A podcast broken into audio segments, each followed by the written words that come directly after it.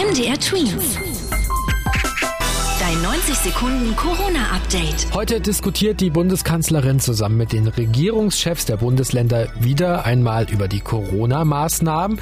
Seit einigen Monaten gibt es immer wieder diese Treffen, damit sich die Politiker abstimmen können. Heute wird darüber entschieden, ob der Lockdown verlängert wird und ob es neue Einschränkungen gibt.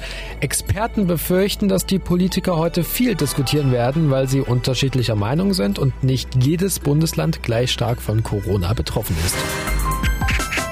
Immer mehr Schulen sind von Corona-Fällen betroffen. Allein in Thüringen hat sich die Zahl an Lehrern, die sich angesteckt haben, in der letzten Woche verdoppelt. Auch in Sachsen und Sachsen-Anhalt ist nach einer MDR-Recherche die Zahl an positiv getesteten Schülern seit Oktober massiv angestiegen. Während am Anfang der Pandemie die Twins Zone nicht stark von Corona betroffen war, gibt es jetzt immer mehr Kreise, die sehr mit den vielen Neuansteckungen zu kämpfen haben. Im Thüringer Kreis Hildburghausen ist die so wichtige Inzidenzzahl auf 526 gestiegen.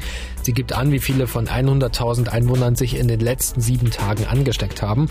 Damit ist der Kreis deutschlandweit immer noch am meisten betroffen. Auf Platz zwei liegt übrigens die sächsische Schweiz, aber auch im Landkreis Bautzen und im Erzgebirgskreis gibt es viele Infektionen. MDR Twins. Dein 90 Sekunden Corona-Update.